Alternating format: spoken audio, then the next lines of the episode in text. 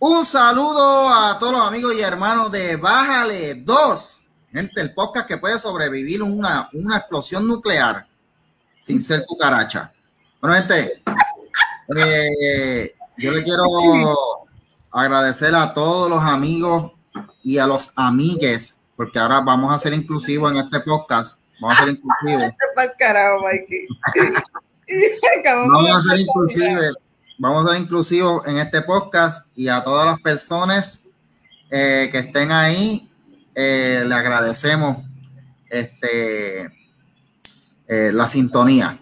Y a todos los que están conectándose también, le agradecemos que le den share. Bueno, gente, antes de empezar, quiero darle gracias. Yo no sabía, digo, verdad, yo, yo conozco a Luis y tengo otros amistades de, de, Venezuela, que los quiero y los aprecio mucho, pero yo no sabía que había gente compartiendo cosas que yo he escrito allá en Venezuela. que, que by the way, creo que, eh, creo que es algo medio peligroso porque lo que yo escribo no es amigable para el régimen allá, pero ahí sí, ahí hay, gente compartiendo cosas que yo he escrito por allá y me enteré por carambola en estos días.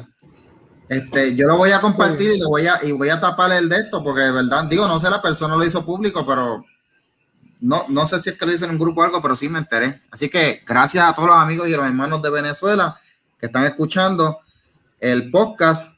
Que Dios los bendiga mucho y saben que por lo menos en mi, de mi parte aquí, mis oraciones siempre están y siempre piden oración para, el país de Venezuela, que Dios eh, eh, restablezca lo que en un momento fue. Así que los quiero mucho. Amén, amén. Bueno, gente, eh, esta semana, yo no sé si ustedes lo vieron, pero Trump ha sacado algo que yo no me lo esperaba, tú sabes. Como dicen en inglés, that came out of left field. Primero saca la red social del Get to, to, to Earth, que yo no sé cómo se pronuncia eso. Eh, y luego anuncia una demanda contra Google, Twitter y contra Facebook. O sea, eh, de hecho, no contra las redes, no contra corporaciones, creo que está demandando personalmente a Sanjar Pichai, el de Google. Yo no sé si dije bien el nombre. Los, los CEO también, Mikey. A los, exacto, está demandando personalmente a los CEO porque ellos fueron los que tomaron la decisión de cerrarle las cuentas en las redes sociales. Eh, no sé si es que después de anunciar la red social de él, él se quiere asegurar de que no se la censuren en las otras redes sociales, porque creo que con esta demanda no le pueden, o sea, si tú le censuras una red social de él, que es un negocio lo que él está haciendo ahora, en las demás redes sociales, cuando él está demandándote, ahí sí que te va, creo que te puede buscar tremendo lío, tú sabes. Eh, pero esta demanda, hicimos una encuesta también en, en la página de Baja Ledo, en el grupo, y de las centenas de personas que participaron, porque esos chachos, esa encuesta, saquen en Baja Ledo, cuando, cuando se hace encuesta, participan cientos de personas que se, los servidores de Facebook empiezan a coger humo y todo, una cosa brutal. Más, que el, nuevo día, cuando hacen encuestas. Sí, una cosa brutal. Yo, yo, me sorprendo, de, de, ¿cómo, este podcast, cómo este podcast de tercera categoría puede llegar a tanta gente. Pero anyway, eh, la cosa es que la mayoría de los que participaron entienden que Trump pueda tener éxito en esta demanda. Yo no sé cómo lo ven ustedes.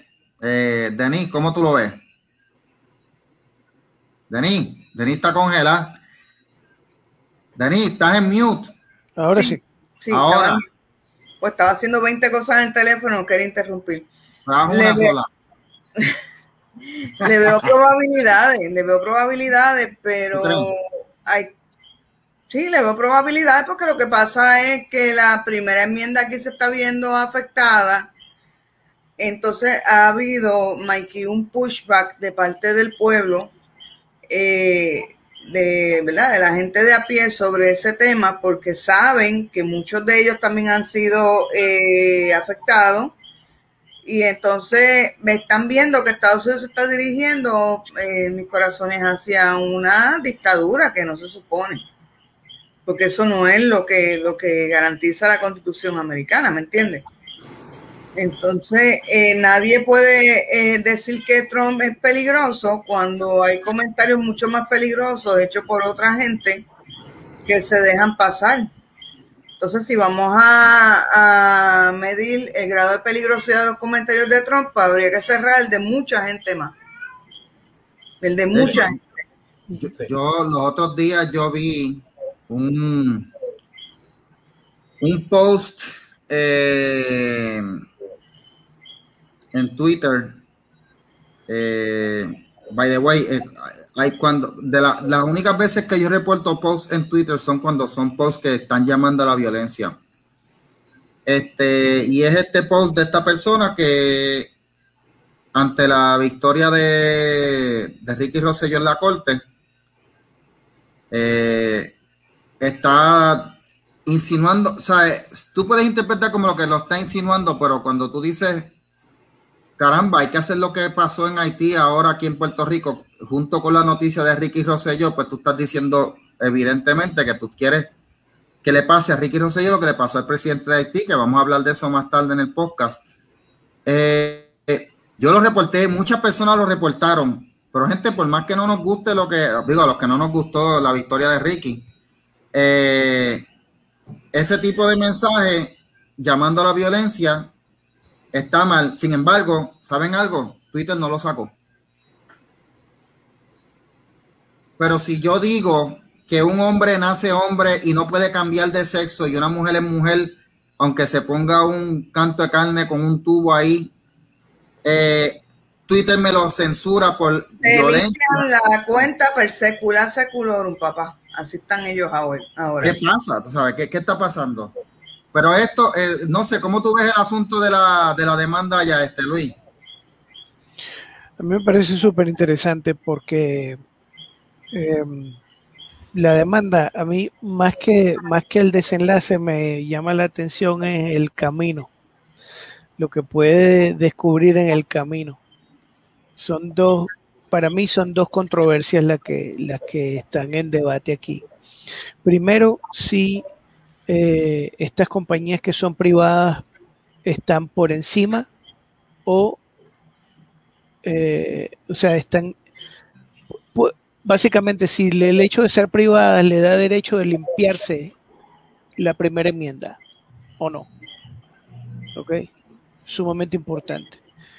El hecho es este, Porque, porque, se, porque lo que se ha dicho es eso. Bueno, pero que son compañías privadas, sí, pero, pero, pero están están trabajando con una, están trabajando como una plaza pública, ¿ok? Este, con cuentas gratuitas y tal. Entonces, hay que ver si a eso se le aplica la primera enmienda. Y la segunda controversia que me parece súper interesante es cuál, yo no sé si, o sea, no es el motivo, entiendo que no es el motivo de la demanda, pero se puede, se puede ir por ahí también, es cuál es la, la tendencia política de la gente que a, cuyas cuentas le han, se han limpiado.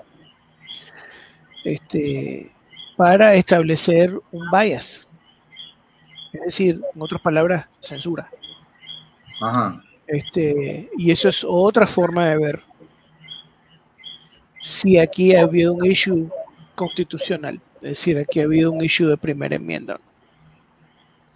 Entonces, a mí me parece sumamente interesante. Nada más por eso ya, ya, es, ya nada más eso pagó el popcorn. Antes que, antes que vaya Mikey, eh, le quiero dar las gracias y la bienvenida a todos los seguidores míos que están viniendo aquí, a Maribel, a, los muchachos del, del Troll Patrol, a eh, que son Lian, este, Lisbeth Hubert, a Marta Mercado, les doy las gracias a Maritza, que anda por ahí. Ya, continúa. Ah, pues gracias a, todos ellos por participar y sobre todo por compartir. Así que denle share. Gracias a los que le dan share. Mira, eh, antes de que vaya Oscar, yo, yo soy de los que creo que en una compañía privada como lo es Facebook y Twitter, eh, el derecho a la libertad de expresión no es algo como, como una plaza pública algo así, pero eso soy yo, pero vamos a ver si eso en la corte lo viran porque se está, se está, se está transformando en un espacio público, aunque sea, aunque sea este lo que eh, pasa es, Mikey, que el servicio que dan ellos es un servicio, eh, si venimos a ver público, uno, y dos, que ellos se supone que tienen una serie de, ventajas porque ellos no, no este, tienen una línea editorial. Al ellos hacer estas cuestiones, ellos están definiendo su línea editorial. Correcto.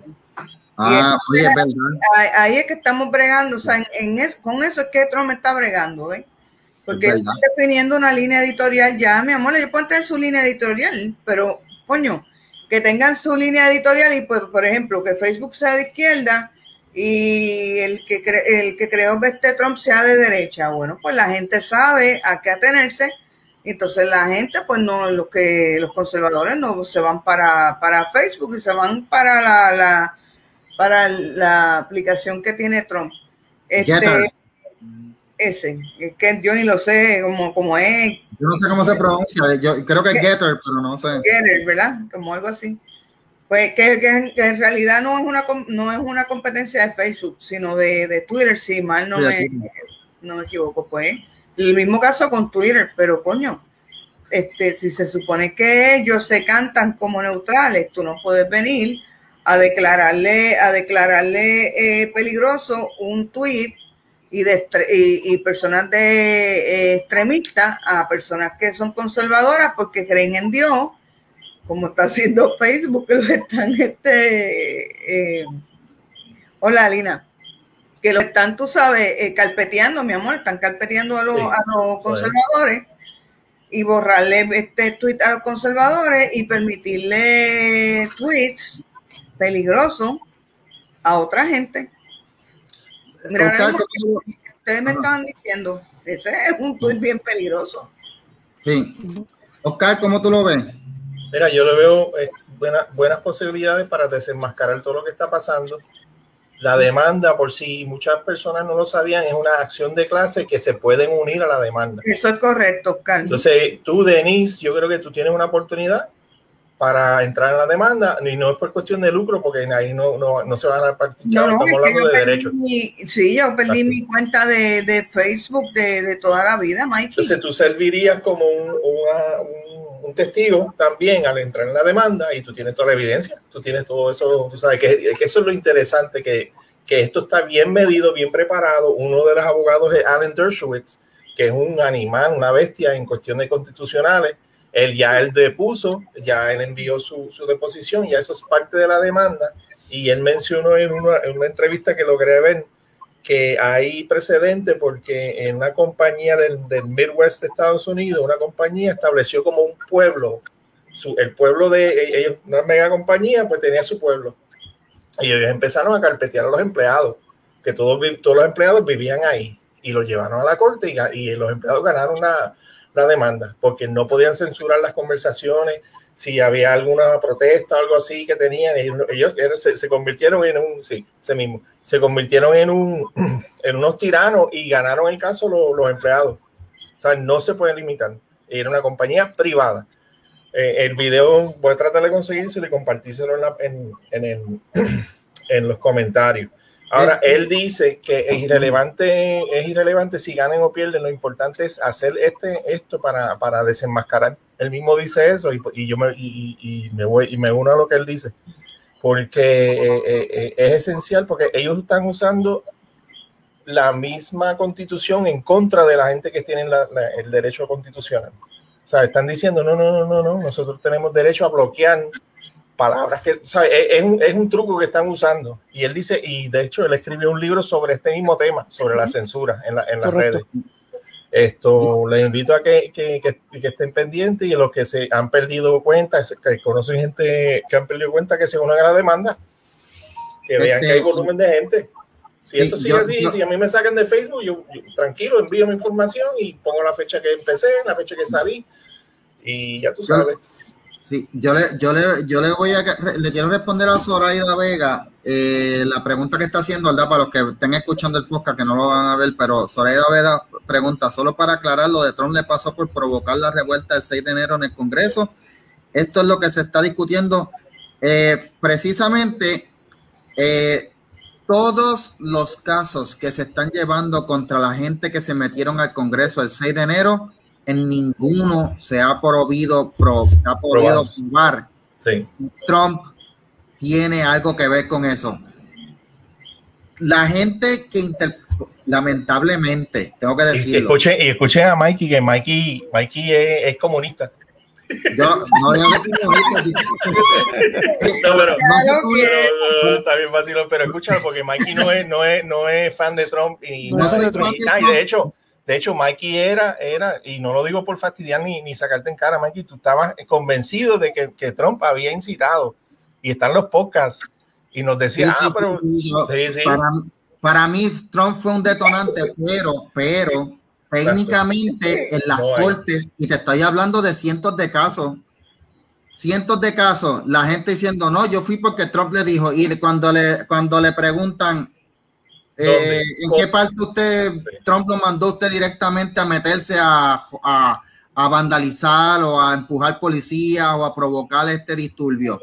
¿En qué parte usted de esto? Ah, no, es que, es que yo sentí, porque hay uno que es un marine, que fue una de las defensas más locas, que él dijo, yo soy un marine y yo entendía que mi commander in chief me estaba mandando a, a, a paralizar un evento que estaba atentando contra la democracia dijeron, espérate, si usted es un marine, usted sabe que usted no puede movilizarse. Si la onda de un comandante, eh, Trump será su commander in chief, pero aquí no había una guerra además, donde la, la constitución misma dice que el ejército no se puede meter este, dentro de los mismos Estados Unidos a, provocar un... O sea, eh, todos los casos, los cientos de casos que están llevando contra la gente en, la, en las cortes, que de hecho se están cayendo porque tampoco tú les has podido probar que ellos meterse en, el Capitolio fue un atentado directo contra la democracia, sí fue una alteración a la paz y a, los y a los procesos, pero tú no puedes decir que eso fue una insurrección ni que fue un ataque. pero fíjate, Mikey, tú estás diciendo eso y yo acá, a lo mejor es que no sé, no pueden, pueden decir que tú eres pro Trump y todo eso, pero es que yo nunca, nunca, nunca en ningún momento vi que él estaba incitando. Entonces, entonces eh, a lo que te digo esto porque entonces Twitter hizo una evaluación que le tocaba a las cortes hacer, que si había que sacar a alguien de alguna plataforma porque estaba incitando la violencia, pues eso tiene que verse en las cortes, pero ya asumieron su, su de esto, entonces lo, sacaron con esa excusa, usaron esa excusa y la misma, esa misma línea de decir que esto fue peor que 9-11 para aquí para allá, es una línea de del Partido Demócrata. y Facebook y Twitter, seguro, es una exageración y una falta de respeto a las víctimas. Es más, es más, eso no solamente es una estupidez. Sí, lo vi, pero... Sí, pero es una hipérbole, es una falta de respeto. Es una falta de respeto. Una falta de respeto porque está, porque estás comparando, cuando tú comparas una cosa como la del 6 de enero con este con todos los muertos que provocó el 9-11 y con todos los muertos que han provocado las guerras donde he estado en Estados Unidos, tú estás banalizando una, un, Correcto. Entonces, un, hecho, histórico eh, violento. Entonces Twitter, entonces Twitter se tomó esa, esa eh, siguió la línea, porque es que había, había y hay una agenda anticonservadora, anti lo que sea, se está viendo, ¿sabes? y está clara, lo que pasa el problema es que tú no puedes, una ah, y otra, otro, otro detallito, estas compañías reciben subvenciones del gobierno. Chavos de los taxpayers reciben, Facebook y Twitter reciben dinero. ¿Me entiendes? vamos a hacer una pausa para el podcast. Para los que están escuchando el podcast, van a escuchar una pausa de un par de segundos para poner los anuncios ahí en el podcast. Acá nos vamos a quedar en silencio para yo poder identificar el corte en el audio y regresamos con la demanda de Trump y una prueba bien contundente que presentaron en una de las cortes que yo creo que hay, aquí sí que puede entrar el caso. Así que regresamos en breve con Bájale 2, no se vaya. Y regresamos, gente, a Bájale 2. El están, pidiendo que hagan la, el, el tirito de Ángel otra vez porque quieren hacer un screenshot. te ves lindo, aquí te ves tierno, te ves, ¿Te ves tierno. chulo? Sí, sí. Fuera vacilón. Meme.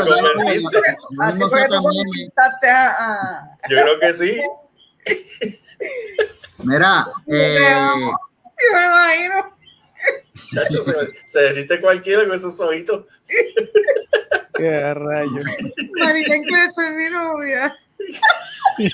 mira, este, Yo me lo imagino, ¿eh? Dale, papá, mira, dale. yo- gente, eh, eh, hablando del caso de, Ajá. de, de la, de la, de la, de la supuesta insurrección que que ocurrió allá en, Washington, una de las evidencias, yo quiero que ustedes sepan la evidencia que aquí están presentando en uno de los casos contra un maestro que, espérate, ¿qué pasó aquí? Eh, eh, se fue a, se me- ¿Ustedes están viéndome? Sí, sí, sí, sí. Sí, sí. Sí. Ok. Eh, Ahí está. ok. Miren, ese titular es de uno de los casos, porque eh, el fiscal que llevó el caso contra ese maestro dice Que tenía un modelo de Lego, una réplica que de, hecho en Lego.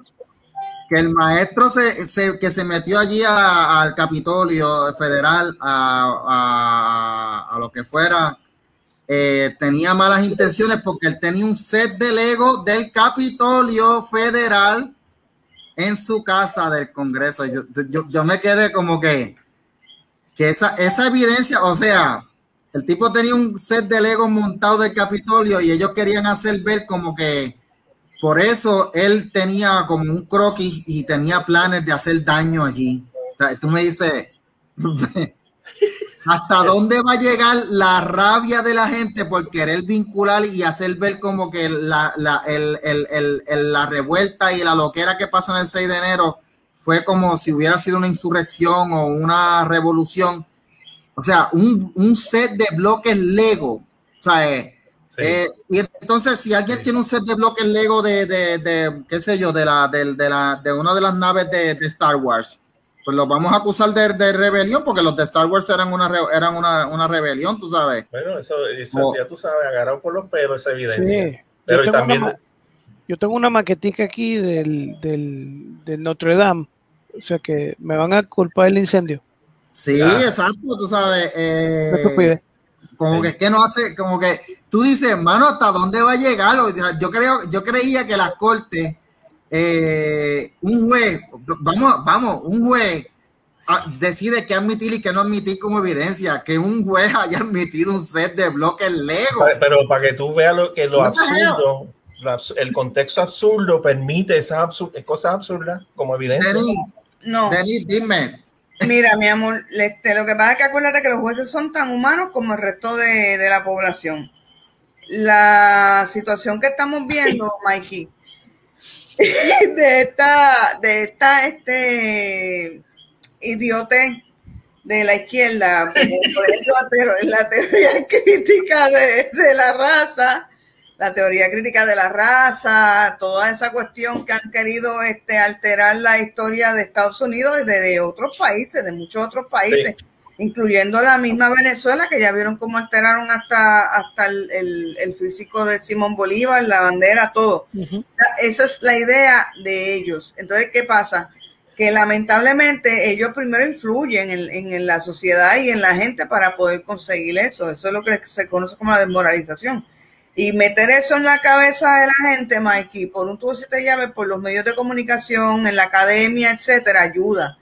Sí, y sí. aunque Sí, tú no, no, lo sí. creas, está llevando viendo los efectos ya. está llevando a, lo- a los jueces a hacer idioteces. Pues tú Sí. tienes toda la razón, eso es un idiote que no se tenía que admitir en evidencia. Sí, pero exacto, pero y, y A lo mejor, pues, aunque, aunque te voy a decir una cosa, Oski, a lo mejor el juez la- lo admitió en evidencia para eh, ridiculizar al idiota. Sí, para dejarlo, para dejarlo correr como se hace aquí, como hacen aquí cuando, cuando presentan esos casos estúpidos y los de- déjalo hablar, déjalo presentar para que, para que se resuelva ahí y todo el mundo vea el esto. Pero lo- vuelvo y digo, un, con- un contexto imaginario, absurdo, eh, con línea propagandista, permite ese tipo de, de- de evidencia, permite ese tipo de, de, maromas esto legales, pues, como, como lo que están pues, contando con la histeria y con el miedo y con el esto, mira este loco, esto, estaba planificando eso con los legos del hijo, o sea, a lo mejor es que era un tipo, era un patriota que ama el Capitolio y se lo llevó porque es un tipo genuinamente quiere, tú sabes, en Estados Unidos una cosa bien brutal,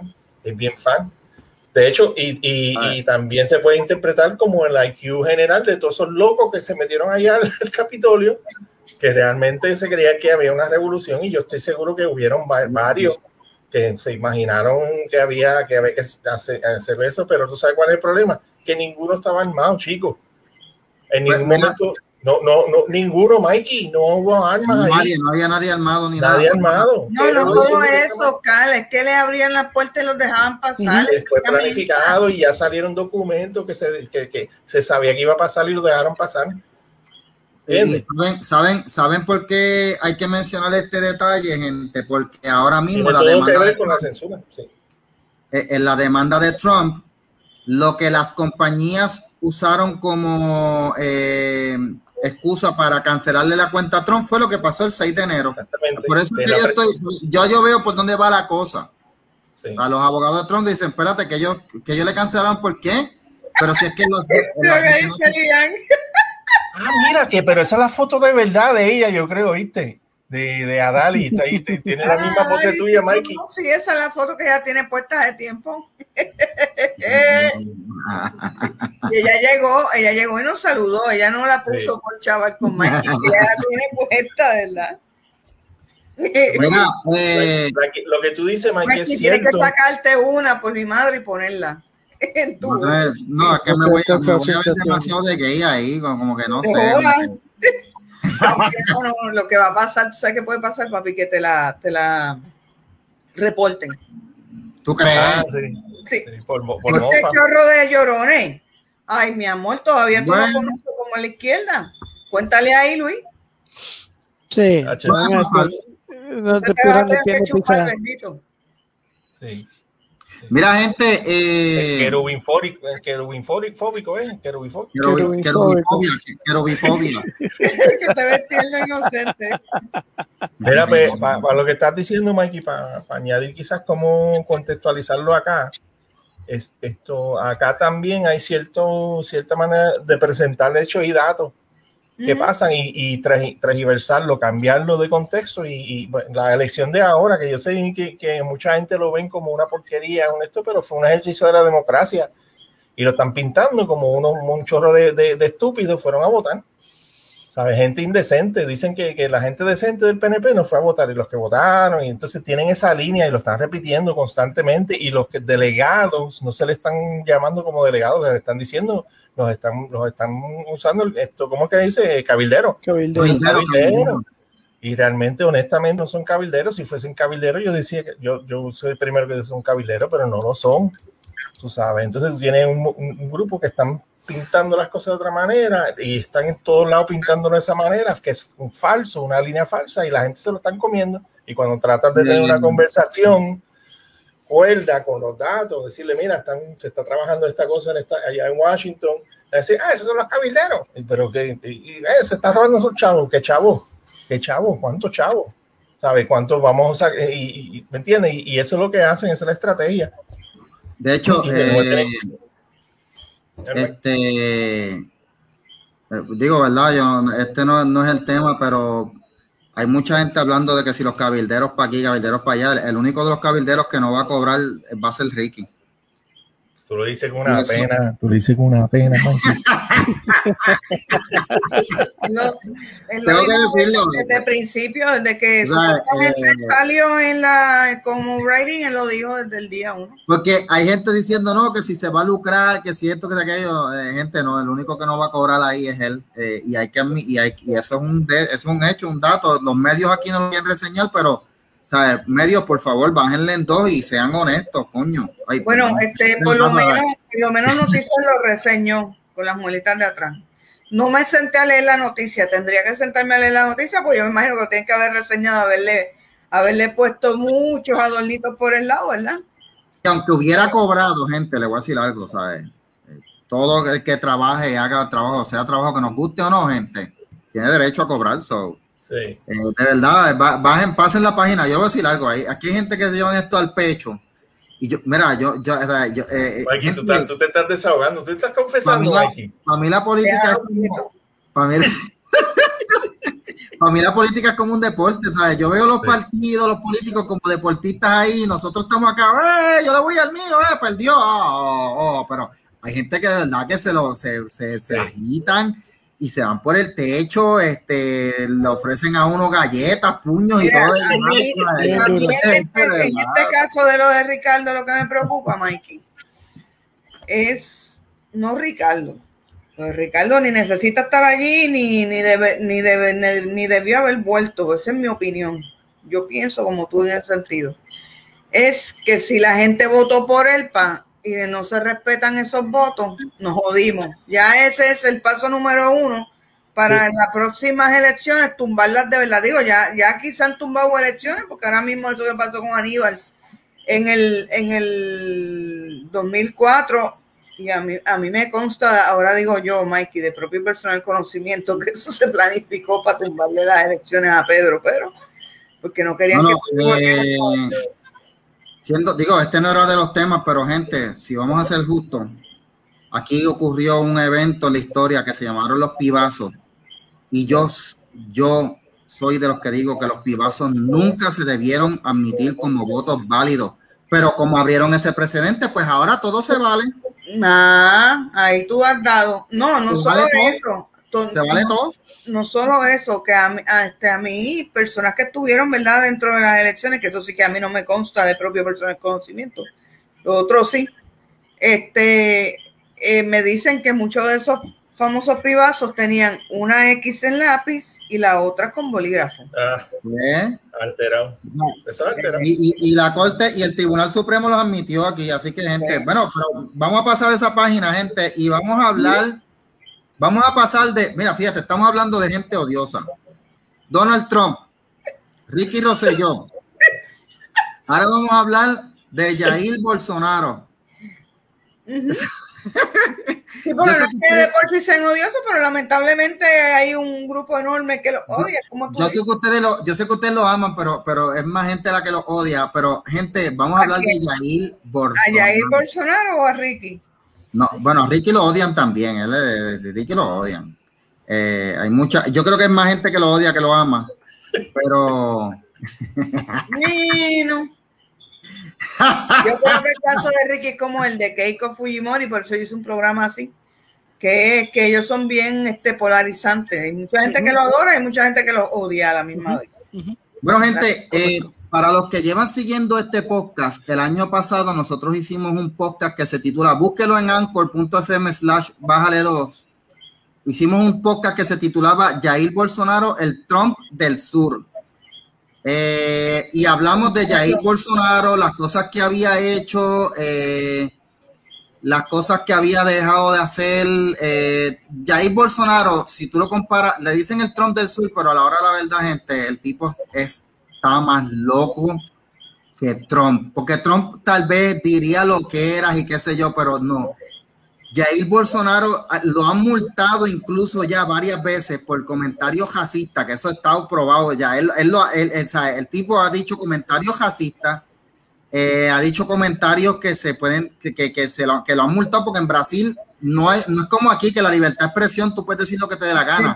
Allá te multan y a él yo Pero mira, este Mikey, los comentarios, tú, lo, tú tienes la oportunidad de oír lo, lo, lo corto, del, ¿sabes? el soundbite del comentario. No, no, no es soundbite. leí más o menos en la página de Wikipedia que tiene bastante, eh, y tú, uno, obviamente me iba a las fuentes que ellos citan, y sí, mano, de verdad es que él decía unas cosas que están brutales. O sea, eh, eh, a nivel de que una, hubo una diputada que él eh, estaba hablando de algo de la violación y le dijo, pero es que yo le voy a decir algo a usted, señora, usted no vale ni la pena violarla. Cuando, cuando él le dijo eso, que era, una, que era una, una, congresista que estaba con él ahí, tú sabes, el, el, tipo lo multaron y el tipo no pidió perdón, tú sabes. Sin embargo, gente, a pesar de todo... la mano. ¿Ah? Que ahí se le fue la mano. No, no, que se le fue la mano, eh, no es la única. Yo voy a citar, mientras hablamos aquí de Jair Bolsonaro, yo voy a citar algunas de las cosas que él ha dicho, porque usted se va a caer para atrás. Pero, gente, hay que tener algo claro. Jair Bolsonaro es una persona más odiosa en la política a nivel mundial y en Brasil. Sin embargo, la gente sabiendo todo eso votó por él como quiera. ¿Por qué? Bueno, la historia de Jair Bolsonaro, el tipo es militar, era un militar de cajera y siempre Jair Bolsonaro ha tenido problemas por decir las cosas tal como las piensa. El tipo no tiene filtro. Es como Denis en su podcast que no tiene filtro. Jair Bolsonaro no tiene filtro. Eh, Jair Bolsonaro incluso lo llegaron a meter eh, arrestado en la cárcel eh, militar porque él eh, dijo una cosa y en el ejército tú no puedes decir cosas del ejército para afuera. Pues él como quiera las dijo. Y, lo, y lo no hizo una vez, lo hizo dos veces. Busquen la historia de Jair Bolsonaro. El tipo desde principio ha sido una persona bien controversial. Cuando entró a la política siempre decía lo que pensaba sin importarle nada y la gente conoce a Jair Bolsonaro. Sin embargo, aún así lo eligieron y es el presidente de Brasil. De hecho, antes de ser presidente, fue uno de los diputados más que más votos obtuvo en Brasil eh, eh, eh, cuando era legislador. No, mi amor, y cuando él gana, él estaba hospitalizado porque lo trataron de matar, ¿te acuerdas? El tipo, el tipo ganó con, con con una puñalada que le habían dado en una campaña que lo trataron de matar y ganó la elección. O sea, ¿qué más tú puedes decir de Jair Bolsonaro que tiene todo en su contra y a pesar de eso eh, está en el poder? Eh, ¿Qué se puede decir? Porque ahora mismo tiene unas protestas bien grandes, pero esta vez a raíz de la acción contra el COVID. Gente, díganme ustedes lo que han podido ver de Jair Bolsonaro en esta semana para que la gente conozca un poco más de Jair Bolsonaro. Empieza Luis. Mira, lo que pasa con Jair Bolsonaro, tú dices, pero ¿cómo fue que lo eligieron? Eh, Brasil, cuando, cuando Brasil elige a Bolsonaro, Brasil venía de una crisis política por cuestiones de corrupción. Acuérdate que eh, en Latinoamérica pasó un, temporal con terremoto, con eh, huracán, todo mezclado, que se llamó Odebrecht. Este, que es una empresa brasileña, que le mojó la mano a todo el mundo de Latinoamérica para abajo. Este, de hecho, en Venezuela hay eh, no solamente acusaciones de, de la oposición, sino también de los, o sea, no solamente del régimen, sino también de la oposición que cogieron chavos de, de Odebrecht. Oye, eh, Luis, perdóname, ellos, ellos estaban en Haití también y ellos, ellos lo sacaron de Haití, ¿es el mismo o eso es otra gente? Odebrecht, no, no sé si estaban en Haití. No, sé, no Odebrecht estuvo, Odebrecht, el lío de Odebrecht estuvo en varios países de Latinoamérica, incluyendo Perú, México, este, Panamá, o sea, en, en, casi todos los países de Latinoamérica. Mira, según mi mejor recuerdo, creo que sí estuvieron en Haití antes de que ganara el muchacho este, el que mataron. Okay. Entonces, este, venían de una crisis política bien seria. este, Lula da Silva, que fue el, presidente, digamos, el, populista más populista del, de hecho, el tipo no en balde el foro de Sao Paulo, eh, de Sao Paulo es prácticamente se formó en Brasil, este, eh, bajo el liderazgo de él, bajo el liderazgo político de él. Este, pues es arrastrado por este, por este problema de Odebrecht. Él cae preso por corrupción. Eh, su, pupila, su, su alumna, por decirlo así, más aventajada que fue Dilma Rousseff, también es destituida por corrupción. este, el presidente que, que, sucede a Dilma Rousseff, que es eh, Michel Temer, también estuvo vinculado a ese. Entonces, digamos, de repente viene esta, esta figura. Me acuerdo. Eh, de, repente viene esta figura este, que habla lo que dice, que, dice lo que dice sin filtro, que no le importa nada, que no está eh, jugando con, o sea, que no ha ¿cómo te explico? Que, que no ha sido partícipe de todas estas marramucias, de todos estos problemas. Y aparte de eso, este, se, hace alianzas con partidos más pequeños, eh, eh, y con, con, alianzas de, gente que está, que está descontenta con el, con el sistema actual y gana las elecciones. Y encima que, bueno, que también pues, lo, lo, trataron de matar. Entonces, por todas esas razones, el tipo gana las elecciones. Y ahora, pues, tienen un, tienen eh, eh, Brasil está digamos en una en una situación bien bien particular. Su economía está está fuerte. Su economía está a eso quiero hablar después. Su economía está fuerte pero desde el punto de vista de su democracia su democracia está bien débil eh, hay que recordar que Lula da Silva fue absuelto por el Tribunal Supremo de Brasil, lo sacaron de la cárcel y ya se habla de una candidatura para 2022. Entonces, de hecho, hay medios como por ejemplo el país que ya lo están llamando, ah, Lula, sálvanos de este genocida y tal. O sea, una cosa estúpida. Pero el hecho es que eh, y el otro problema que tiene Bolsonaro ahora, no solamente desde un punto de vista de, lo que es la democracia brasileña, sino ha sido su manejo tanto personal como como presidente eh, del COVID. Eh, Brasil, en lo, que, en lo que muchas naciones están saliendo del, de este asunto con el COVID, eh, Brasil hoy tiene como 18 millones y medio de casos y ya pasaron la barrera de los 500 mil muertos, 525 mil muertos o algo así. Luis, déjame hacer una pausa y regresamos en breve con 2 para marcar en el podcast la pausa. Así que no se vayan, los amigos que están aquí van a vernos en silencio y los de Baja 2 van a escuchar un anuncio o música, whatever. Eh, regresamos en breve con Baja 2, gente. Y regresamos, gente, a Bájale 2, el podcast que no es odioso como Jair Bolsonaro, que Luis nos estaba contando y dándonos detalles. Eh, Luis, te quedaste en que ahora mismo la respuesta de Bolsonaro en Brasil con lo del COVID es lo que le está provocando muchas protestas ahora, que por eso que están habiendo tantas noticias, que no es nuevo. Ahí sí, hay dos, hay dos cosas por las cuales lo están protestando. Primero es por lo del COVID y segundo es porque eh, al parecer el tipo no ha protegido la Amazonia como se debe.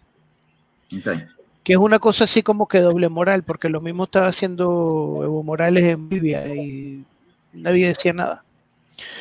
Este, el hecho es que el hombre las tiene, como dicen los españoles, se le ha liado parda, porque eh, aunque los números no son, acuérdate que, que Brasil es un eh, país enorme, este, uh, el, es uno de los más afectados en cuanto a cifras. Entonces, ya hay gente que le, ya hay gente que ha dicho, ya hay científicos dentro del, dentro del propio Brasil que dicen que ya todo el mundo ha perdido por lo menos a un ser querido o a un conocido por COVID. Y eso es, en política, eso es un acto emocional muy grande. Así que eh, por ese lado, y, O sea que es bien posible que, que, le pase como, como, bueno, como le pasó a Trump. Es posible que le pase como le pasó a Trump. Porque a Trump, a Trump lo que lo mató, lo que lo mató fue la pandemia. Es posible, acuérdate que, que, que pues Lula Silva es un corrupto y él lo hayan, lo hayan absuelto la Corte Celestial, el tipo es un corrupto. Y el tipo salió de, su, de la presidencia por corrupto. Entonces, este, hay que ver. Uno, yo no sé si el tipo puede reinventarse o puede eh, reenfocarse de aquí al 2022, pero el hecho es que quien lo odia, lo odia, pero a muerte. En eso se parece, en eso se parece a Trump. Es un tipo controversial y quien lo ama, lo ama, pero de aquí a la pared enfrente, y quien lo odia, lo odia a muerte, pero para tirarle a matar, como ya lo han hecho. Este, a pesar de, este, sigue tú, Oscar, este, después yo, No, que yo, yo lo, cuando me puse a, hacer los chequeos que uno siempre hace cuando se ponen los temas, a mí me está interesantísimo que, que Brasil siempre ha sido una fuerza económica de Sudamérica. ¿Sabe? Tiene, hace exportaciones de mucho, de, de, steel, de, de joya, ¿sabe? Es, es, una fuerza económica. Y, y, cuando cae en manos de la izquierda, se va la mierda. Entonces ahora mismo la economía está repuntando esté pasando lo que está pasando, él está haciendo una movida. El, el último, la última movida que hizo eh, Bolsonaro fue que va a privatizar, creo que lo que, lo que falta de por, privatizar, creo que es la agua, el agua, algo así. Va, va, a privatizar un servicio y la gente está prendida, porque tú tienes el mismo, la misma división que hay en, todos los países, que está la gente bien extremista, izquierdista, que el Estado tiene que encargarse de todo y está la, gente de derecha que dice que el Estado tiene que ser pequeño y que sí, y Bolsonaro es de esos que piensan así. Entonces esto lo, lo encuentro súper interesante que alguien que está ayudando a, a, restablecer la economía, que está, ha, hecho, ha cometido sus errores, pero, pero está mejorando la cosa. Entonces, el mayor en cuestiones de economía el mayor, la mayor queja que hay es que como hay gente esto, saliendo quizás de, de, la pobreza, la desigualdad se está, la línea supuesta de desigualdad se está estirando más. O sea que, los pobres se están haciendo más pobres supuestamente, porque a mí me encanta ver esos números, como los interpretan. Y, y sí hay pobreza, pero no como antes. No como antes, a nivel mundial.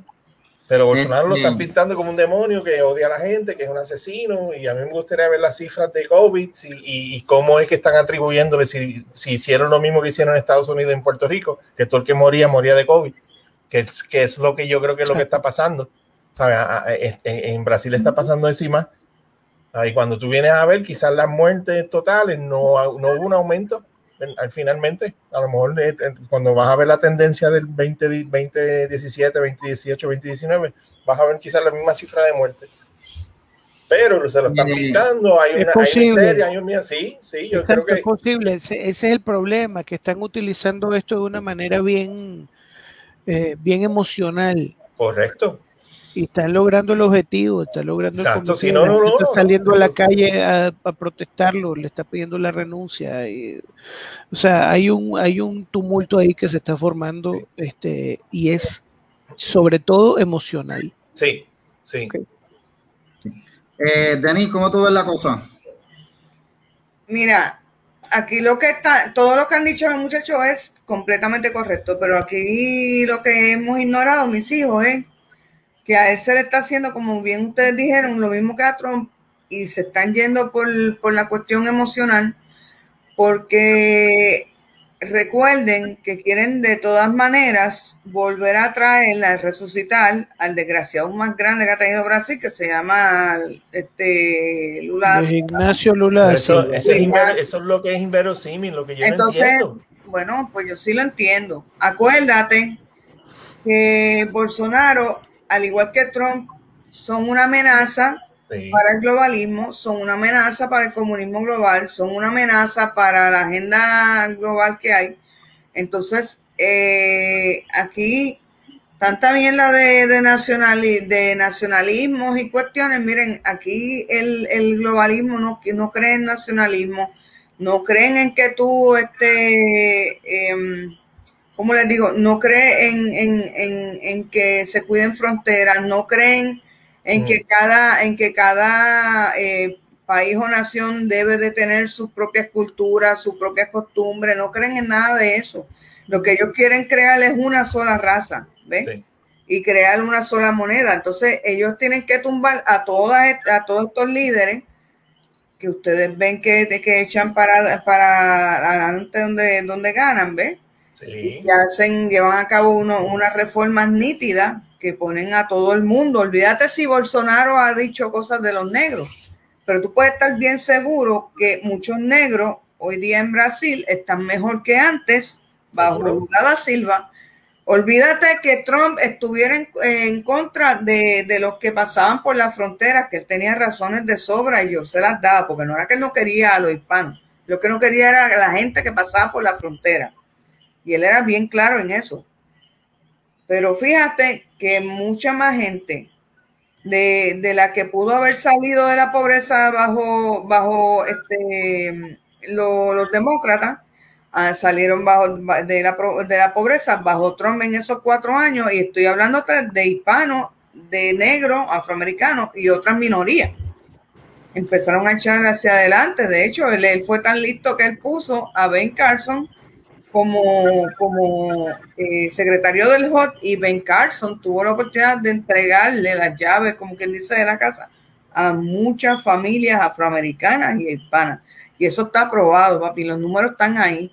Lo que pasa es que fíjense que aunque los números estén ahí la, y la, eh, ¿cómo se dice? Lo, lo, olvidé la palabra por completo eh, estén los números estén ahí a favor de, de, esta gente, la realidad, la realidad es que ellos se van por lo sentimental para lavarle el cerebro a la gente, molestar a la gente, pues tienen que crear molestia en la población y te cogen cualquier tontería y te la hacen grande porque lo que necesitan es mantener esa población encojonada, sí o no. Sí, pero acuérdate, Denise, que, que, Bolsonaro, Bolsonaro, Bolsonaro no, él, no, él es esto, no es que es antiglobalista, pero él no, él no juega ese juego. Eso es lo que igual que Trump, exacto. Entonces, lo que pasa es que aquí hay una, la gente de ahora tienen una percepción de, de ser antiglobalista bien equivocada tú ser antiglobalista no significa que tú no quieras a, demás, los demás países, ni que quieres tratar con los demás países. Pero te lo pintan así. Tú quieres estar aparte. Exacto. Por eso, mi amor, por eso es que hay que aclararle eso a la gente, ni que tú quieres ser aparte de todo el mundo y aislarte. No, no, no, ese no es ser antiglobalista. Lo que cuando se quiere ser antiglobalista es que no quieres precisamente perder el control de tu frontera, de tu soberanía, de, de tu cultura, porque al perder el control de tu frontera y soberanía, pierdes también de tu cultura, de tus tradiciones, de tus costumbres, entonces eh, puedes perder hasta el idioma. Son una serie de cosas que la gente no quiere entender. Entonces, pues lo que hacen es que una persona como Trump como Bolsonaro, ¿qué hacen? Que los pintan como racistas, los pintan como que quieren, como los comparan con Hitler, porque quieren que aislar a Brasil o a Estados Unidos del mundo. No, no, ellos no quieren, ellos no quieren a este, aislar a Brasil ni a, ni a Estados Unidos del mundo. Mira, yo, para que vean que, que, hay un hay una movida genuina y real en contra de todo líder de, de país que esté en, contra de ese, de esa entregarle la, eh, la soberanía y entregársela a la ONU, que es lo que están buscando realmente. Correcto. hagan un search que antes se mencionaba y se reían de ti pero hagan un search del Great Reset y te va a llevar a la página, ¿tú sabes qué página? A la ONU, a una página de la ONU. Y te va a enseñar unas casitas en las que tú vas a vivir felizmente, unas, casas, unas casuchas hechas en piedra o, madera, en que tú vas no vas a, vas a depender del gobierno y tú vas a ser feliz porque no vas a tener que trabajar y no vas a tener que preocuparte por nada, porque después de este reset económico que haya, eh, ellos eh, lo, lo, hablan así, Denise y mi gente, no, ¿sabes? no, no, son, no son teorías de conspiración de derechistas. Y, y, eso es lo que van. Entonces, cuando ven estos, estos presidentes, esta gente que está en contra de eso, que uno de ellos fue el fallecido en, en Haití, que hay evidencia de que él estaba en contra de esa, toda esa mierda y que se quería despegar de todo eso, y ahora está muerto. O sea, o lo sacas de una manera o lo sacas de otro. Y una de las de la de que yo leí, uno de los, de los artículos decía que ya que el, el, el modelo económico capitalista y que existe eh, falló, dado a la pandemia, dentro, dentro, de esta pandemia fracasó, nosotros tenemos que entonces buscar este reset y hacer un, un, un, mundo mejor dentro y entregarnos todos a este, a este nuevo, a este nuevo modelo económico que es global que estamos hablando de algo real que se está predicando desde, desde, la, desde, desde las altas esferas de, de, de, esto y no son chistes. Y Bolsonaro es víctima de eso. ¿Y qué están usando? Las muertes del COVID. Las muertes del COVID están usando. O sea que la ficha grande aquí eh, lo usaron contra Trump, lo están usando contra este. Y, y, ah, y una, otra de las cosas que quizás ya vamos a entrar a lo de Haití, él no permitió las vacunas. El presidente que murió, no, él no permitió las vacunas de Pfizer que entraran al país y es un negociazo billonario. La rechazó y, que, y está este, muerto ahora. De hecho, eh, Bolsonaro, Bolsonaro, eh, Bolsonaro es un tipo bien conflictivo, pero eh, como yo he estado poniendo ahí en, lo, en, lo, en, lo, en la en las noticias que he estado compartiendo ahí, en materia de economía, la economía de Brasil, a pesar del golpe que ha cogido por el COVID, se ha mantenido estable. Ya, de hecho, hablando de eso, eh, eh, a nivel general se está recuperando. Que te acuerdas al principio de eso, esto es un subtema bueno discutirlo. Al principio de la pandemia, todo el mundo está diciendo se va a ir la economía y no se va a recuperar nunca y esto se va, va a ser un desastre. Yo tenía mis dudas porque el contexto en que estábamos viviendo es que el mundo entero hizo un shutdown, una pausa, no había nadie avanzando. Y yo siempre decía, ese factor. Sí, ese factor va a ser, exacto, los chinos se lograron. Y con todo eso, yo creo que se quedaron atrás. pero como ellos no presentan los números, pero hubo una pausa, entonces cuando se está abriendo la economía, es como si le dan play y arranca, desde, arranca como donde estaban. Y, y otra cosa es que eh, también bajo la presidencia de Bolsonaro, que lo enseñamos ahí ahorita, la criminalidad ha bajado bastante en Brasil. Y el punto clave aquí es que Bolsonaro eh, flexibilizó las reglas para poder adquirir armas en Brasil. Antes, y, y esto hay que decirlo el detalle, bajo los gobiernos izquierdistas, porque Brasil, la historia de Brasil es como la mayoría de la historia de los países de Latinoamérica. Estuvieron bajo dictaduras de derecha, dictaduras de izquierda, y entonces entraron un periodo de estabilización en los 90 y de momento tú ves que eh, quieren volver a, acaparar los, lugares de poder. Brasil estaba, eh, pasó por esa, por esa, por esa, por esa eh, crisis también. Pero la gente recuerda que bajo los regímenes de izquierda de Lula da Silva y Dilma Rousseff, la criminalidad se disparó y tú no le permitías a los ciudadanos tener armas, los tenías indefensos ante los criminales pues, ¿qué, va a hacer la gente con un presidente que dijo aquí que hay, que hay que acabar esto porque la policía no da abasto, que la gente se defiendan ellos mismos? Pues ahí está, la gente se han defendido ellos mismos bajo la criminalidad, la gente se siente más seguro y a pesar de lo odioso que pueda hacer Bolsonaro, porque el tipo de verdad es odioso con las cosas que dice, ustedes están, ustedes saben, los que están oyendo el podcast no lo están viendo, pero los que están viendo acá en el podcast eh, han visto las cosas que él ha dicho, que no, no, no, son chismes, que él ha dicho y él no se arrepiente. Pero si tú tienes una persona que, que aunque es así de odioso, eh, te da seguridad, eh, seguridad eh, a nivel de a nivel físico contra la criminalidad y seguridad de trabajo a nivel económico, pues mira, tú lo vas a elegir, digo, si sabes pensar. Ahora, si te lo, que pasa, lo que pasa es que, vuelvo y te repito, el problema aquí, Michael, es que la gente se dejan llevar por, por la cuestión esta de, de, los medios de darle tanto a ese tipo de temas. Mira, a mí me importan tres carajos si Trump quiere a Puerto Rico o no. A mí me importaban tres carajos si, si Trump este era racista o no. ¿Tú sabes qué es lo que me importaba? Que como él estaba trabajando, estaba beneficiándose Puerto Rico, se estaba beneficiando el mainland, o sea, todos los, los estados y demás territorios se estaban beneficiando minorías y estaba, estaba mejorando otra vez, Estados Unidos estaba arrancando. Entonces, ¿qué carajo me importa a mí cómo habla Trump? ¿Y qué lo que tu idea, lo que tu idea. Trump no es marido mío, no es mi papá, no es mi amigo, es sencillamente el presidente, del, el presidente de los Estados Unidos. Él, él tiene una, un trabajo que hacer para, para nosotros él estaba cumpliendo con su, con su trabajo, pues para el carajo lo que él diga.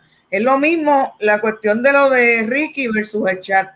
Han salido números de sobra de que el tiempo que estuvo Ricky, esos cuatro años, que no fueron completos, fueron dos años y medio, el tipo sacó a Puerto Rico de un mierdero económico que llevaba este casi dos décadas, que era prácticamente una depresión económica, y lo puso de nuevo a correr Ah, bueno, pues si tú quieres estar dejándote llevar por lo que te dicen un chat que, ni siquiera estaba completa, eh, completo el chat y tú y ni siquiera era admisible en derecho porque estaba alterado, pues allá problema tuyo, jódete de que si tú ni la eso, sabes ya que creaste una crisis constitucional en Puerto Rico a la que va a ser bastante difícil darle para atrás. ¿Eh? Esa es la eterna, es el eterno, la, eterna dicotomía entre las formas y el fondo. Todavía nosotros no, no, este, no nos importa el fondo, nos importa la forma y, y, sabes, todavía no nos venden todavía nos venden espejitos a cambio de oro, lamentablemente.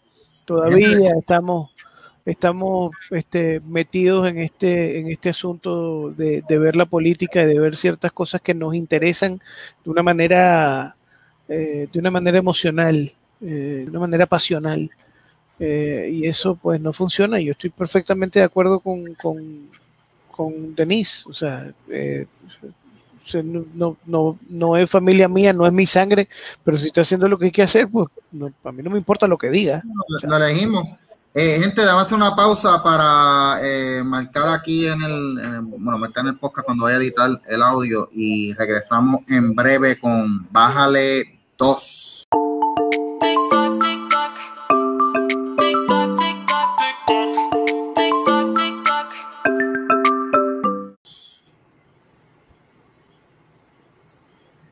Y regresamos, gente, con Bájale 2. Aquí hablando de Jair Bolsonaro, el tipo más odioso. Y lo que están viendo ahí es un titular del país, versión portugués, que dice que la gestión de Bolsonaro ante el coronavirus ha sido, está siendo reprochada por un 64% de la población y un 45% de la población en Brasil dicen que favorecen un impeachment contra el eh, presidente Jair Bolsonaro. Y fíjate que eso lo había dicho, no sé quién de ustedes fue el que lo dijo, que van a pegarse de la gestión del COVID para buscar sacarlo, a pesar de los logros que ha tenido en la economía. Este, Pero fíjate, Mike, muchachos, que, lo que estamos viendo también es el logro del progresismo izquierdista en, la, en, la cultura. ¿Sabe? El gran logro de, de excluir a Dios y no, y no el teológico. Es que cuando tú excluyes una figura así,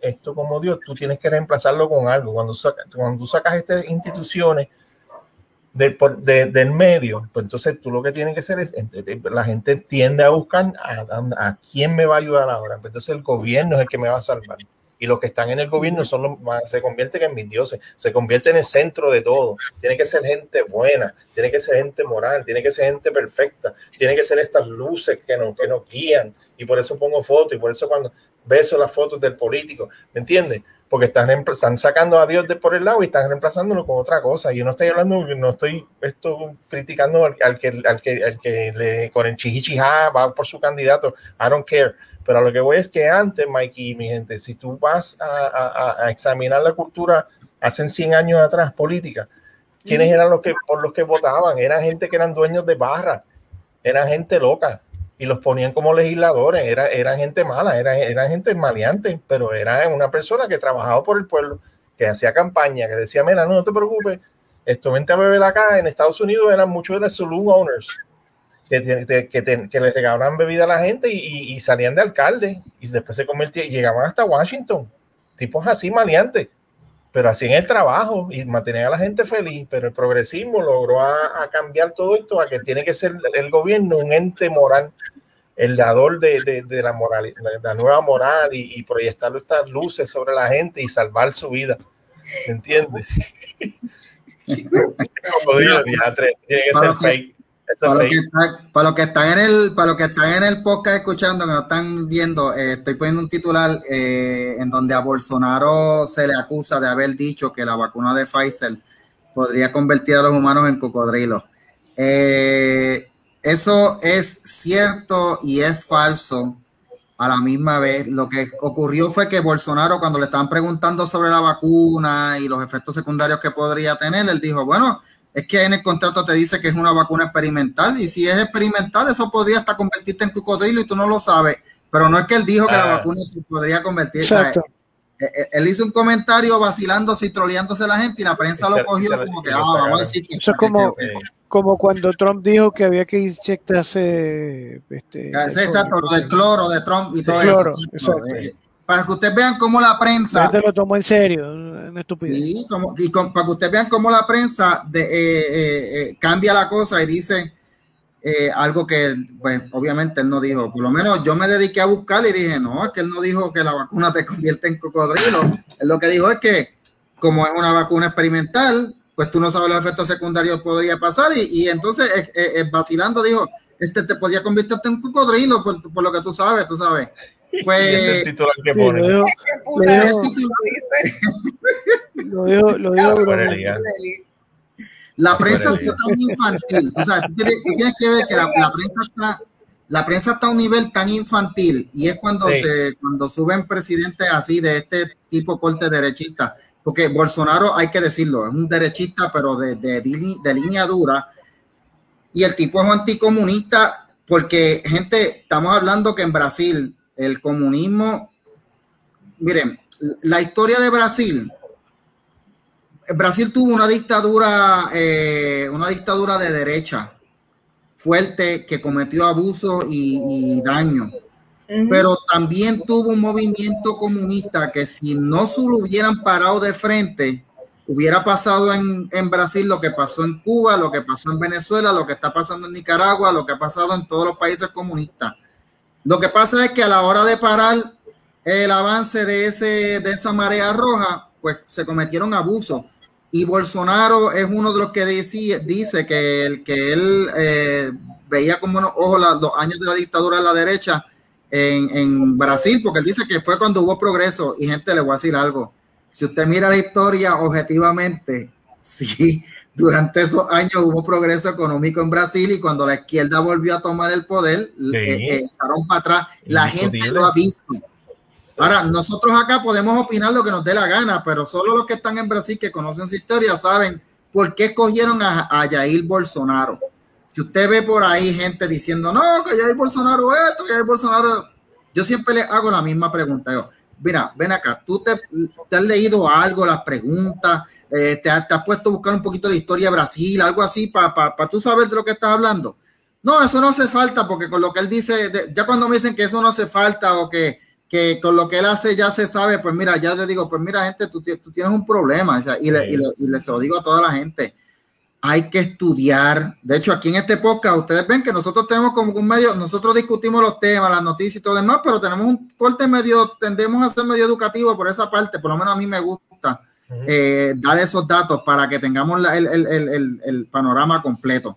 Y eso es lo que está pasando en Brasil con Jair Bolsonaro. Lo odian, el tipo de verdad es odioso, ha dicho cosas que sinceramente son reprochables, pero la gente pesó allá, nos tiene trabajando, nos tiene seguro, pues lo vamos a elegir. Sí, yo, yo, eso, eso debería ser así, deberían, en un mundo normal y, y, y, bonito, deberían votar por él y volver y dejarse de tantas estupideces. Pero eso no va a pasar porque tiene, tienen la prensa lo más seguro en contra de él, tienen la, la, los globalistas zumbándole todo el tiempo. Acá las noticias que llegan son horribles de él. ¿Me entiendes? ¿Sabe? Que, que, y eso en general, imagínate ella. Acá están alto de odio.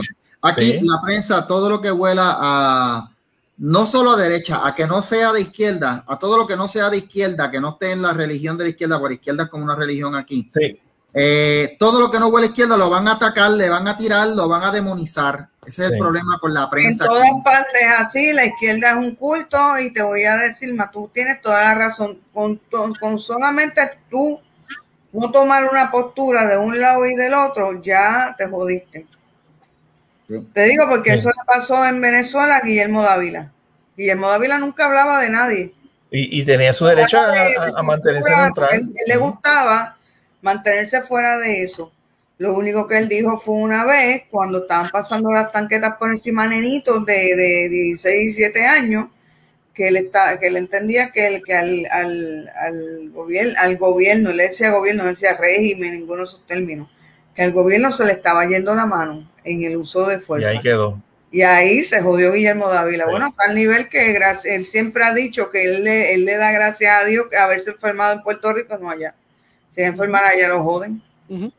Porque recuerda que no, no, es que no es que no lo atiendan, es que lo atiendan y le metan lo que no tienen que meter. Sí, lo, lo dejan morir, lo dejan morir. No, o lo envenenan. Sí. La gente no, no hace falta, no hace falta. Que... Con, con, el, con el estado de la salud allá abajo no hace falta. Sí, se muere. Sí, se va. Eso y está otra, horrible allá. No, y, y, verdad, eh, digo, eh, no estamos hablando de Venezuela, pero otra, otra artista que a mí me, que yo de Venezuela, o sea, hay muchas cosas de Venezuela que a mí me gustan, pero una de las artistas, actrices que más yo he admirado de, Venezuela es, es, la Beba Roja, y ella, eh, Beba Roja, de verdad, está bien dolida con lo que está pasando es bien fea y es horrible. ¿Por qué tú te estás riendo, Luis? ¿Por qué tú te estás riendo? Tú sabes que la Beba Roja es una de las actrices más eh, representativas del arte de Venezuela. Y, te, van a dar, te van a meter con una escoba, Mikey. Estás buscando el escobazo. te van a tirar con la chancla, es lo que. Yo, yo siempre me preocupo por la beba roja. Yo siempre quiero que ella esté bien saludable y se esté cuidando bien y, y tenga mucha salud. Bueno, gente, vamos a hablar de, que de hecho, Beba Roja está cerca de nosotros aquí. creo que ya se fue para Santo Domingo. Ella está, creo que está allí viviendo, no estoy seguro, pero creo que es allá donde está ahora mismo.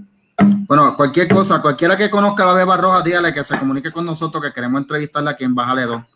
Eh, queremos son muchos. Tú, yo te dejo esa entrevista a ti porque. para que te para, para, para verte fangirling. ¿Cómo, cómo? No, no, no, no, no. Además, ese, tú eres un hombre valiente, ¿vale? Porque tú estás evitando, tú estás evitando tu muerte natural. Yo estoy. Estás buscando el peligro. Bueno, gente, vamos a hablar eh, de otro tema. Vamos a hablar de otro tema que ha tocado esto, esto, yo de verdad, aquí, ahora aquí yo me voy a callar porque yo estoy perdido en lo que pasó en Haití. ¿Quién de ustedes me dice qué es lo que está pasando en Haití? Porque sé que mataron al presidente, pero como no he tenido tiempo de leer las noticias, eh, no, no sé qué ha pasado en Haití. ¿Quién de ustedes está más de eso? Díganme, háblenme. Haití, Haití, lo que pasó con el muchacho fue con el presidente, es que él venía a reformar Haití. Él tenía unas ideas bastante em, radicales. Él tiraba para la derecha entonces el pueblo, el pueblo está bastante contento con el desempeño de él. De hecho, íbamos a, eh, eh, estábamos a meses de que hubieran otra, otras elecciones en Haití. Septiembre.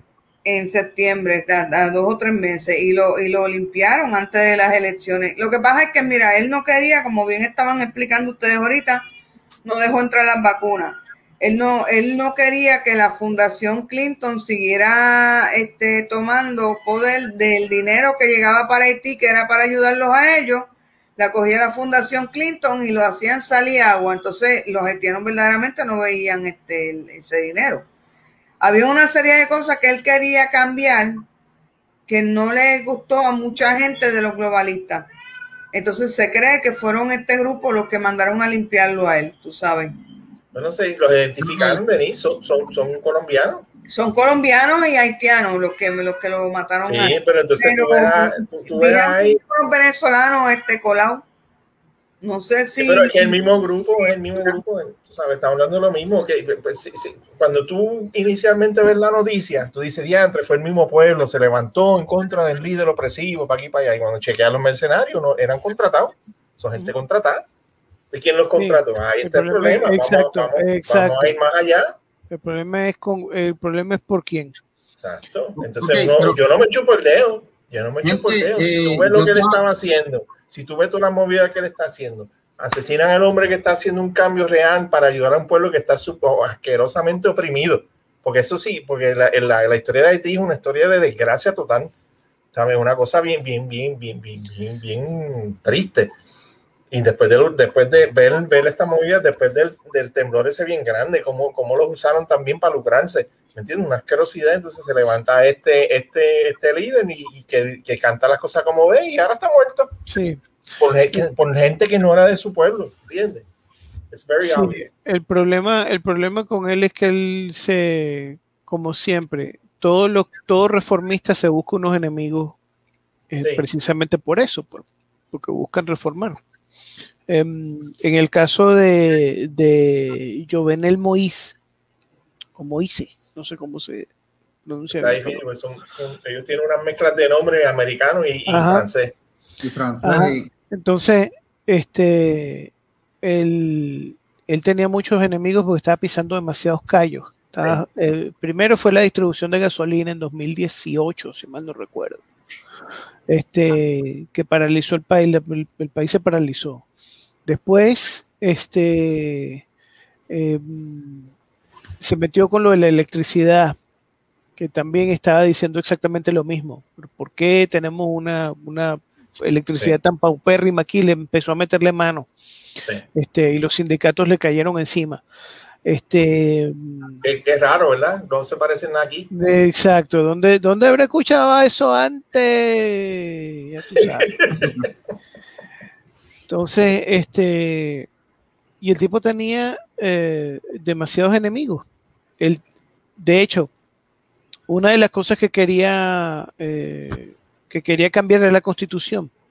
Él estaba eh, ahí fue donde yo, donde yo hice un freno, pero como no he leído la constitución, no, no sé la historia. Exacto.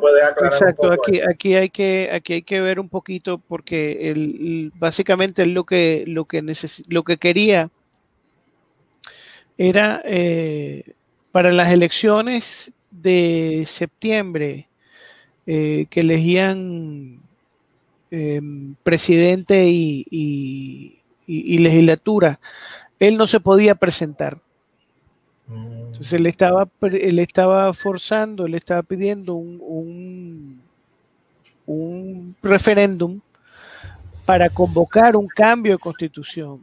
Y el cambio de constitución era para que él pudiera presentarse a unas eh, elecciones presidenciales y poder repetir precisamente por eso, porque su trabajo no estaba listo todavía. El, y aparte de eso, pues este el hombre, como ya les dije, pisó callos muy, muy poderosos. Entonces, ahora queda ver, después del ataque eh, que lo mató el pasado miércoles, si mal no recuerdo, habría que ver, entonces hay que, hay que elucidar quién fue el que, el que pagó todo ese poco, todo ese poco mercenario. Hay de los colombianos, de los colombianos que, que, que participaron, eh, mataron a dos. Mm, este, no sabía. Sí, uh, hubo, hubo, hubo tres muertos, este, y dos de los muertos son colombianos, y fueron ex sargentos del ejército. Qué cosa, eh, pero no tiene nada que ver con tampoco con el trasiego de droga ni nada de eso, porque uno no, eso, bueno, uno sospecharía. Bueno, ¿Me entiendes? es que, ese, es, que ese es, el, es que ese es parte del problema también. Eh, Haití es sumamente importante porque Haití triangula, eh, de ahí se triangula la droga que sale de Venezuela. Recordemos que Venezuela se ha convertido en un narcoestado. Cuando hablamos de narcoestado, ¿de qué nos referimos? A que el propio Estado, las propias instituciones del Estado se, se, le, han, se le han arrodillado el narcotráfico. Entonces, por eso es que hay unos enfrentamientos dentro de Venezuela, ahora mismo, mientras hablamos, que son precisamente, que tienen que ver con guerrilla colombiana y que tienen que ver con, con, eh, grupos armados, con grupos delictivos armados en las ciudades para controlar ese, precisamente ese negocio. Eh, y, todo lo que está pasando y todo lo que está pasando en el Caribe es sumamente importante para ese negocio. Por eso es que era importante eh, tumbar aquí el gobierno local, tratar de, conseguir un, tratar de lograr un, gobierno eh, más, más, globalista, más amigable. Eh, había que cambiar en, las cosas en Haití. Además, Haití se le estaba volteando a Venezuela en las últimas, en las últimas votaciones este, de, organismos multilaterales con la OEA y la cosa. Haití se estaba volteando. O sea, hay mucha que cortar aquí. Este, es bien interesante. Tú sabes, tú sabes, otro, Sí, tú sabes, otro, otro hilo que a mí me, está interesante es los que entraron así al palacio para, o en la casa del presidente estaban hablando inglés y tenían uniformes de la DEA, de, Estados Unidos, del, Drug Enforcement, hablando en inglés, y no, somos de Estados Unidos, we're the DA, don't do this, no, that. O que lo encuentro súper, súper interesante, que la estrategia que usaron para entrar y accesar, y quizás que, que se le hiciera más fácil, fue entrar así. Pero también uno lo ve como una estrategia también de pintar e involucrar a Estados Unidos y desviar la atención para allá cuando quizás una movida de Latinoamérica, de, estos grupos de, de, narcoestados, ¿entiendes? Que, fue, inicialmente, los tweets y las noticias eran que en Estados Unidos fue, y después cuando se supo, porque en la información, gracias a Dios a las redes, pues se sabe todo lo que está pasando en, cuestión de horas. De hecho, este, los, los dos de los, de los que participaron son haitiano-estadounidenses. No son estadounidenses, son haitiano-estadounidenses. Este, y que habían, que habían vivido en Estados Unidos. Este, dicen que estaban, según ellos, según mismo han, se ha declarado, estaban eh, contratados como traductores, como intérpretes. Holy smokes, de verdad. Sí, que sí, Esto es de plot ticket. Bueno, esto está, esto está, esto está interesante. Yo, sinceramente, yo no he dicho nada, no he hablado mucho de esto, porque es verdad que estoy crudo en el tema. Sí, pero que tú recoges de lo que hemos hablado, Mikey, porque tú puedes llegar a una conclusión. Yo lo que ah, sé. Pues, ah, y, ah, y, lo otro, y lo otro que también es importante decir es que el hombre eh, estaba, estaba en 2018 tuvo que haber eh, el, Se eh, ah. en, la, en la legislatura y no las hubo. ¿Por qué? Por el mismo problema de siempre que hay en estas democracias que tenemos, eh, tenemos muchos partidos logrando coaliciones y ah. coaliciones y la cosa se diluye, no llegaron a un acuerdo y no hicieron elecciones. ¿Qué pasa? Que el tipo no tenía legislatura tipo estaba gobernando por decreto prácticamente. Y tenía ya desde 2018 hasta ahora, 2019 creo, hasta ahora. Tenía dos años pico. Eh, entonces, el tipo tenía también muchas protestas encima porque eh, lo decían que tenían que renunciar, porque estaba, eh, porque su, su, mandato estaba, ya estaba vencido. Estaba Ah, Porque, ¿cuál es, la moda esta ahora en todos los países de que, que, eligen a, un, a un gobernador o un presidente y entonces los que no les gusta ya rápido quieren que renuncie? O sea, que, para crear la, desestabilización, para crear la crisis y entonces ahí los globalistas asumir poder, papá. Sobre el hilo, común sí, exactamente, el hilo común es el Foro Sao Paulo, Mikey Sí, es una estrategia ya escrita y, y es parte de un libreto. Parte de lo, que la gente no, lo que la gente ignora por completo es que esto no es el foro de Sao Paulo solo. O sea, esto es el foro de Sao Paulo porque Rusia no ha abandonado su, su ¿verdad? Su plan, su plan de subversión no lo ha dejado solo. No, lo, no, el que se crea que este hombre que está ahora porque habla en favor de los niños y en contra de la de la ideología de género, pues mira, tiene la cabeza bien jodida y no sabe ni a dónde está parado. No, no blasfemes a Putin. Interesa, Putin no le interesa que todo lo mismo que él se inventó, o sea, él no, perdóname, que Rusia se inventó para joder a Occidente, se lo hagan a ellos. Y cuando, cuando, este Occidente iba, ya, ya todos ellos, tanto los chinos como los rusos, habían ido y venido 20 veces. Así que no, no te creas que esto es porque él de verdad sea este conservador, como mucho normal está pensando, o que el tipo ahora está llevando a Rusia hacia la derecha. No, la cosa sigue igual en Rusia. Y China está enseñando a sus soldados a ser cada vez más como más eh, eh, más más, eh, más masculino Ah, China se ocupa de, mantener la institución de la familia, pese a que es un país ateo. ¿Por qué? Porque la institución de la familia es lo que mantiene vivo verdaderamente a una nación, porque si no nacen los hijos, no, o sea, no nacen muchachos, ¿de qué, ¿de qué carajo van a vivir después esa nación? De hecho, ya, ya eh, por eso fue que creo que fue el mes pasado que en China, que ya... Eh, autorizaron una familia, autorizaron una familia a tener hasta tres hijos. Sí. Tener hasta dos nada más. Sí, sí. Y, fíjate qué contraste, y acá tenemos legisladores que quieren, quieren desexualizar a la gente y que se conviertan en, en, en asexuales. Gente bestia gente animales. Porque son unos anormales, porque lo que eso, lo que consigue es desaparecer esa, esa y Son gente, y son gente que tienen familia y están en contra de la familia como institución, porque creen que es, algo opresivo. Esa, esa, ese concepto de familia, padre y madre y los hijos, eh, creen que es una ofensa.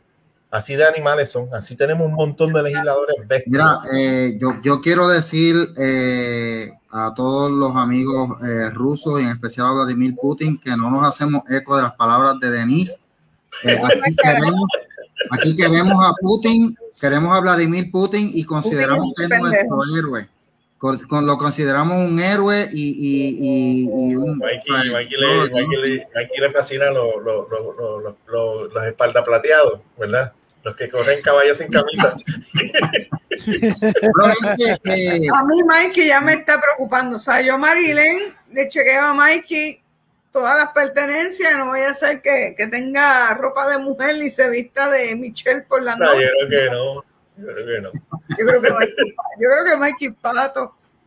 Bueno, gente, eh, no, para nada, para nada. Mira, gente, eh, vamos a ir eh,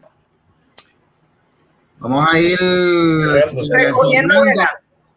¿Ah? Exacto, vamos a, ir recogiendo velas, dándole las gracias a todos los que han estado aquí en el podcast, escuchando a todos los que. Cabrona está venir. Se están sacando, se, está, se, están quedando con el mundo y quieren más hijos. Sí. ¿Verdad lo que dice ella? Esa es la idea. Eso es que ella lo dice.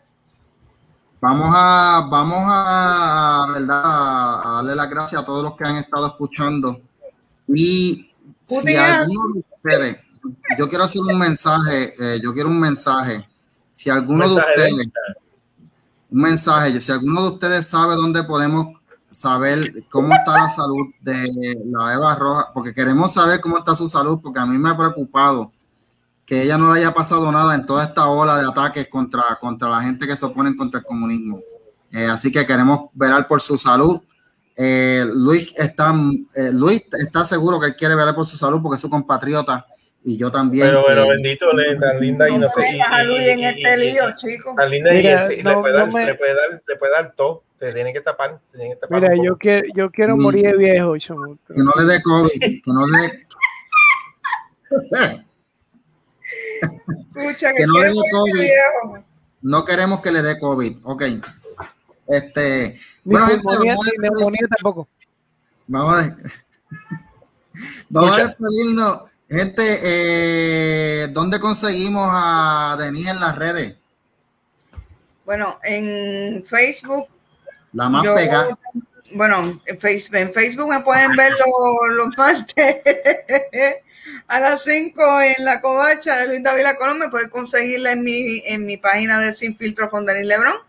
Este, también en Facebook, en a los viernes a las 9 de la mañana estoy con Luis en Nación Z Nacional. Vamos a ver hasta cuándo, porque no se sabe hasta cuándo siga el programa. No. Sí, porque va a haber unos cambios, ¿eh? Sí, sí. Pero En, en los planes de Luis. Sí. Este, y me pueden ver los martes y jueves en la página de Sin Filtro. Generalmente es a las 9 de la noche o nueve y media que yo hago los videos. Ok. Yo que voy llevarme a este mazo de, infelices para mi página, hacer un video y nunca lo consigo. Eh, ¿Dónde conseguimos a Oscar? Eh, mi página de YouTube también, Denise Lebron YouTube. Era los, los, lunes, los lunes en Noti1 con ustedes por las noches. Ah, se me olvidó. Sí, sí. Olvidé Noti1 Internacional. Y Noti1 Internacional que Denise está ahí. Domingo de 7, es que... Denise está bien. Está pegada, pero... Sí. Tienen que escribirlo, Denise, tiene que ver la lista y de vez en cuando vas a añadir más y más y más. Está muerta, eh, hiper pegada. Sí, en Bodyguard Chronicles me consiguen, en el Enciclopedia del Imbécil, Da Vinci Shop, y qué más esto y nada y haciendo haciendo haciendo maldades por ahí en chévere explotándole la, las neuronas a los, a los izquierdistas y los comunistas bendito Mikey me voy a distraer esa muchacha que está Este, bueno, gente, ¿y dónde conseguimos a Luis Meléndez Chuello, que es de la tierra de la Beba Rojas? Pues me, me consiguen Tengo Luis, YouTube, Mel- Luis. Luis Meléndez Chuello eh, por. Facebook, Twitter e Instagram. También eh, por eh, Notiuno Internacional los domingos de 7 a 10 de la noche. Eh, y los lunes en la noche en, en, en Notiuno en la noche eh, con, con el Convete. mira y en dónde conseguíamos a Michael antes que lo que lo acribillen porque llegó Marilyn dónde lo conseguíamos a mí me consiguen en, a mí me consiguen en Pero Facebook como Michael Castro. Me consiguen como- en Facebook como Michael, como Michael Castro. sobrevive joven negro. En Twitter como Michael DCC y eh, siga por supuesto la página de Bájale 2 en Facebook y el grupo en, en Facebook también donde pueden participar en las encuestas. El grupo está bastante movido últimamente y eh, no recientemente empezamos un podcast eh, Oscar Iberic Arroyo y este servidor llamado eh, Los Tumbabaales. Esto está empezando ahora. Yo estoy diciendo como si ya estuviera establecido, pero estamos comentando noticias cristianas, eh, pero con una perspectiva Sí. a, a, a, a- a saber cómo somos nosotros. ¿sabes? Aquí no estamos engabanados, no estamos este, hablando lenguaje teórico, teo- teológico, técnico, ni nada de esas cosas, sino los hermanos de, de- de la iglesia hablando de las cosas que estamos viendo por ahí. Así que eh, ya hicimos uno solo, eh, hicimos el primero, mañana vamos a grabar otro.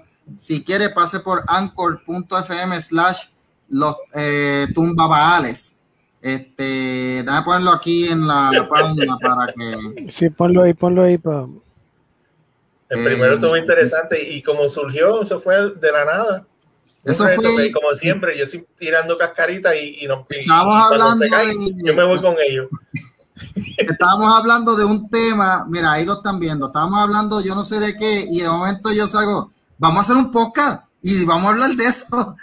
Y lo terminamos grabando. Sí.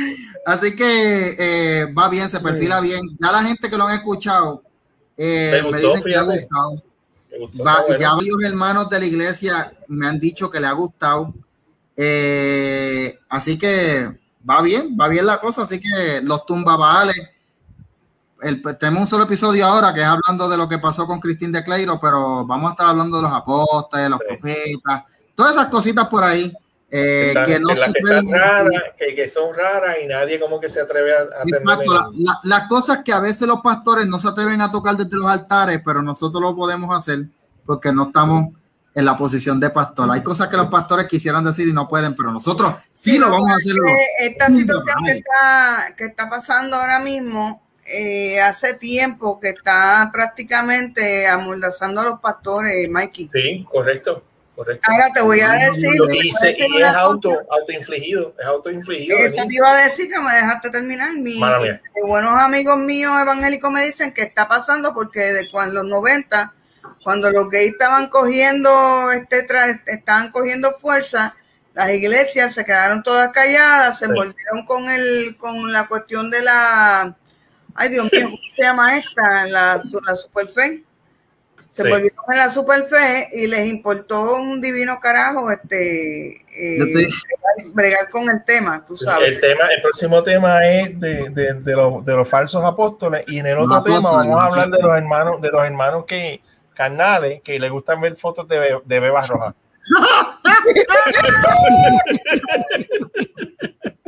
Vas a poner a Mikey de ejemplo. Sí, él se va a confesar podcast. Tremendo podcast. Va a ser un podcast, ya tú sabes. Ay, Dios mío. Bueno, gente, Poder- gracias. poderoso, power- Poderoso. powerful, powerful. ahí va a ser el podcast tumba, el tumba Michael, el podcast tumba Michael va a ser. Le van a hacer pelo, le van a hacer pelo de tanto que le van a meter por la cabeza. Sí, exactamente, vas a volver a tener pelo y de mala manera. Vas a volver a tener pelo, lo que yo no sé si te quede vida. Para disfrutártelo. Yo voy a decir, Michael, y esos pelos estos parados que tú tienes ahí, no, si es que me dieron con la escoba y no han salido los pelitos. no me los han podido sacar. Bueno, gente, Vamos a darle gracias eh, a todos los que nos han escuchado, a todos los que han compartido. Y nos vemos en la próxima en Bájale 2. Nos vemos el lunes, de hecho, como tal, el lunes, que vamos a estar allá en Noti1 con el profesor Francisco Pavón Febu. Así que nos vemos en Bájale dos, gente. Cuídense, gracias y será hasta y, mañana, mañana que nos escuchen a, a, Luis y a mí en. ah, mañana en Noticias Internacional. En Noticias Internacional. De 7 a 10. ¿Qué le pasa a esta computadora? ¿Qué es esto? Nos vemos, gente. Adiós. Bye, bye, bye, bye. Dios me lo bendiga. Cuídense. Bye, bye. Mira ya. Let's go. Brand new Lamborghini, cop car With a pistol on my hip like I'm a cop yeah, yeah, yeah. Have you ever met a real nigga rock star? This ain't no guitar, but this a Glock My Glock told me to